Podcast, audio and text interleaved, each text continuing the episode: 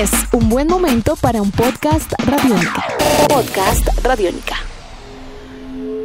Amigos de Radiónica, sean bienvenidos a una nueva entrega de En Descarga Radiónica, este podcast donde nos encanta charlar, conversar, debatir, viajar a diferentes mundos relacionados con el cine, la televisión, los cómics, los videojuegos y mucho más. Mi nombre es Iván Zamudio, arroba Iván Zamudio 9 en Twitter y me encuentro con Diego Bolaños, arroba Diego Mao. ¿eh? Diego, ¿cómo va todo? Muy bien, muy pendiente de todo lo que está pasando a través de arroba radiónica, donde también nos pueden encontrar y también en los comentarios de nuestra sección de podcast. Y muy contento porque muchos nos, nos han comentado ya a través de arroba radiónica en los programas al aire en la emisora que nos escuchan a través de la app radiónica. Así que es muy fácil, muy sencillo y qué chévere que se mantenga esa costumbre de encontrarnos por ahí. Sí, señor, ahí estamos eh, actualizados todo el tiempo con cada uno de nuestros episodios. Y en esta oportunidad vamos a hablar sobre cine, sobre una película que tiene a todo el mundo expectante y donde mm, vale la pena decir que este es el momento de revitalizar un clásico de la ciencia ficción y del cyberpunk gracias a la mente creativa y brillante de un, em, de un hombre como Ridley Scott que lo hizo muy bien en el año 1982, pero muy bien tanto así que es una película que usted la mira hoy en día y no pierde, no, no pierde vigencia, sigue siendo fresca, uno la ve y le parece, yo todavía me emociono cuando veo los carros volando y todo, pero que para este 2017 viene recargada con una segunda entrega a cargo de un, de un nuevo director nuevo entre comillas porque está dando unos frutos muy interesantes con, con películas recientes como Arrival, el señor eh, eh, Denis Villeneuve. Pero eh, vale la pena decir que es gratificante saber que viene una nueva entrega de Blade Runner.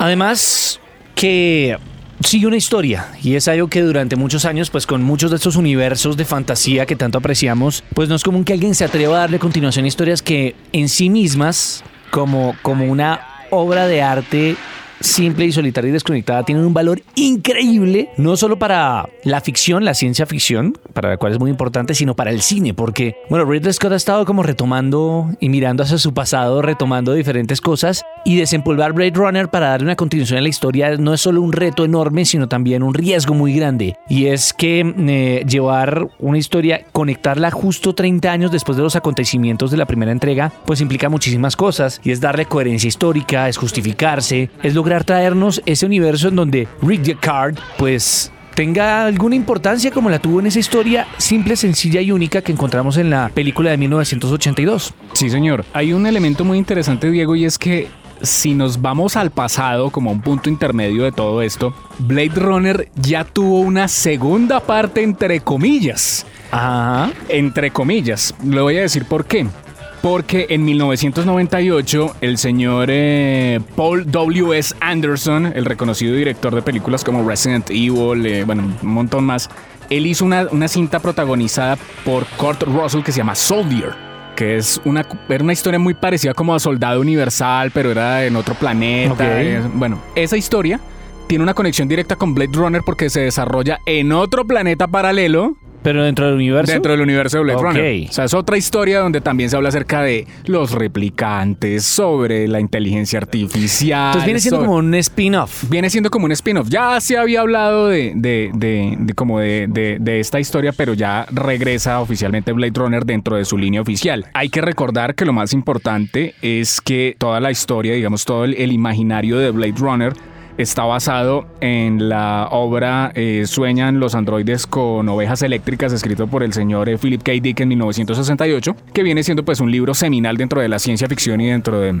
obviamente, el, el estilo cyberpunk que se consolidó en los años 80. Blade Runner, mejor dicho, la, la ciencia ficción cyberpunk aparece en los años 80 y Blade Runner es producto de esa influencia que Philip K. Dick dejó en, en- en los años 60. Así que, mejor dicho, no existiría Ghost in the Shell si no hubiera sido por Ah, Blade no. Runner. Sí, y por, y por Philip K. Dick.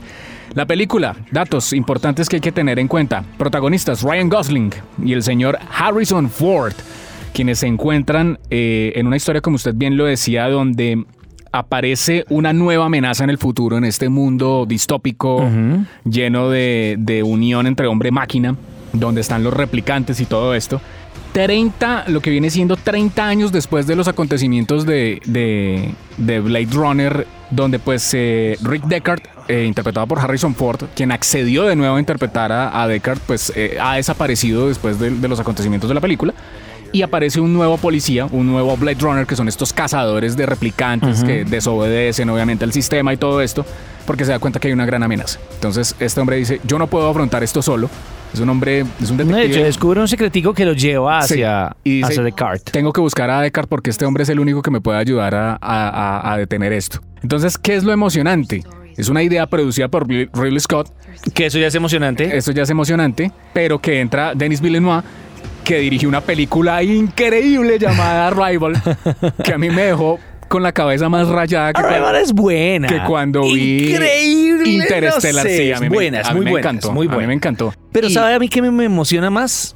Me emociona más que tenga a Michael Ryan Green. Gosling. que tenga a, oh, a Michael Green, eh, a- quien pues participó en Covenant, pero además participó en Logan. Un señor sí, sí. que entonces eh, tiene claro lo que Gran va a hacer, tiene claro los elementos que pueden hacer exitosa una película como esta en pleno siglo XXI y además pues eh, eh, tiene pues un casting muy interesante aparte de Ryan Gosling, tiene algo que también me emociona, Ana de Armas. Una hermosísima actriz que además ha, ha mostrado tener esos dotes de, de- de ser medio misteriosa y medio siniestra como en la película Tok Tok. Sí, señor. Y aparte de eso está Dave Bautista y está Jared Leto. O sea, hay, hay un equipo ahí brillante. Y Leto tiene mucho que recuperar. Sí, bastantísimo. Y pues, no sé, Diego, usted cuando vio el tráiler, ¿cómo le pareció? Eh, um, me gustó el tono. Sí. Me gusta que mantenga el tono, que, que, que, que la larga, si va a ser una continuación de Blade Runner, pues lo primero que tiene que tener en cuenta es mantener un tono y una línea estética, eh, esa distopía futurista sombría, pero a la vez como cargada de muy cool. Eh, um, creo que puede irle muy bien por ese lado. En cuanto a lo demás, pues el argumento no nos deja y no nos, no nos propone nada. Creo que porque la idea es que estemos en un misterio, en un drama detectivesco policial interesante como en la primera entrega. Así que por ahora va bien. Me gusta que, que no bote cartas que no necesita quemar eh, en estos momentos. Sí, el tono fue muy respetuoso. Yo por lo menos quedé como, ah, sí, los carros, los hologramas así en las calles, las luces. Muy bien. Yo lo vi muy bien. Creo que estamos, estamos bien ante, ante ese hecho porque mm, es retomar lo que, lo que se hizo Blade Runner, creo que con respeto, eh, sin olvidar lo que hizo la película inicialmente. Y no, y todo, todo, co- cosas como por ejemplo el logo de Atari en la pista, en las, divino, o sea, son cosas que uno dice, eh, eso, digamos, la importancia está en los detalles, ¿no? Entonces ese tipo de cosas yo, yo lo veo muy bien. Yo estoy ansioso porque pues de- esta es como la segunda apuesta del año para Ridley Scott, ¿no? Hay que, pues después de Alien Covenant. Sí, claro, por que eso. Él está ahí, desempolvando sí, todo y, y no solo él, Harrison Ford, que ya está retomando, pues ya cerró su actuación dentro del universo de Star Wars, pero fue capaz de regresar con respeto, con tranquilidad y con maestría a roles que lo definieron dentro de la gran pantalla, como el de, pues el que tuvo en Star Wars como Han Solo y el que tuvo en esta, en esta película como Rick Deckard. Sí, y que no es una cosa apresurada como por ejemplo lo que pasó con Indiana Jones hace algunos años, que lo, lo querían revivir como a la carrera con Shia LaBeouf y todo esto y, y no cautivó de la mejor manera. Ah, pero tampoco fue tan grave. No fue tan grave, pero... crispetera y crispetera, exactamente. Otro interesante es que mm, eh, Villeneuve ha afirmado que poco, poco CG, poca pantalla verde. Buenísimo. A menos que sea absolutamente necesario, los actores no están filmando en una habitación vacía. Mire, le voy a decir una cosa. Hay, hay dos datos importantes para referenciar eso que usted está diciendo. Eso nos va a dar una garantía de que la película va a ser, va, estéticamente va a estar muy bien hecha. Muy bien cuidada. muy bien cuidada. ¿Por qué?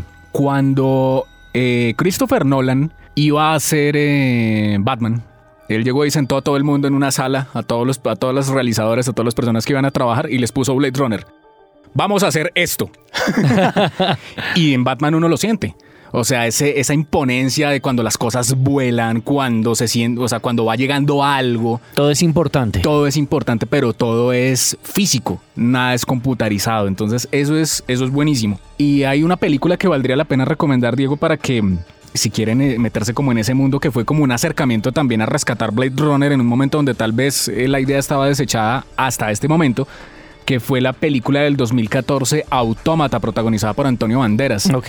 Tienen varios elementos que son heredados de Blade Runner y es una historia sobre autómatas, sobre robots, La conciencia. so- sobre la conciencia, sobre conspiraciones y lo más curioso es que es una película que ni siquiera es norteamericana, es una película búlgara Ok. y española. Sí, búlgara española, eso sí sé. Entonces, eh, pues ahí, vemos que, la, ciencia ficción no tiene cédula, no tiene visa, no tiene pasaporte, no tiene absolutamente nada.